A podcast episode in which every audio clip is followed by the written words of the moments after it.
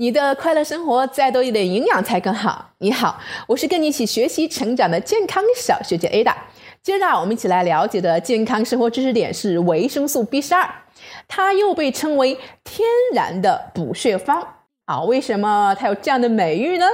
是因为维生素 B 十二啊，能够促进咱们红细胞的形成和再生，及红细胞的生长发育和成熟，使我们的机体啊处在一个正常的状态。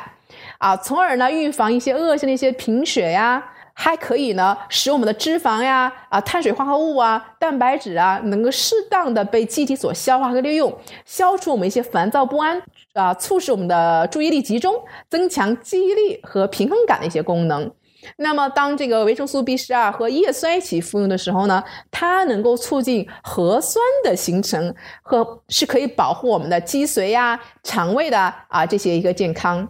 一般来说啊，人体内的维生素 B 十二的储存量是很少的，只有两到三毫克。那么主要存储在我们的肝脏啊啊，那么消化后主要是由尿液排出来的，一部分呢是从胆汁排出去的。那么每天的流失量呢，大约为储存量的百分之零点一。所以说，一般来讲呢，我们的这个人体内的维生素 B 十二啊，储存量一般可以坚持大约到六年的时间，不会出现这种维生素 B 十二缺乏的一个现象啊。但是有一些人群还要注重这个维生素 B 十二的补充，比如说老年人呀、失眠症的患者啊、恶性贫血症、未切除啊，要特别注重对于维生素 B 十二的一个摄取。那么我们在储藏和烹饪这种富含维生素 B 十二的食物时候，要注意几点啊，要留一些高温呐、光线和酸对这个食物的破坏。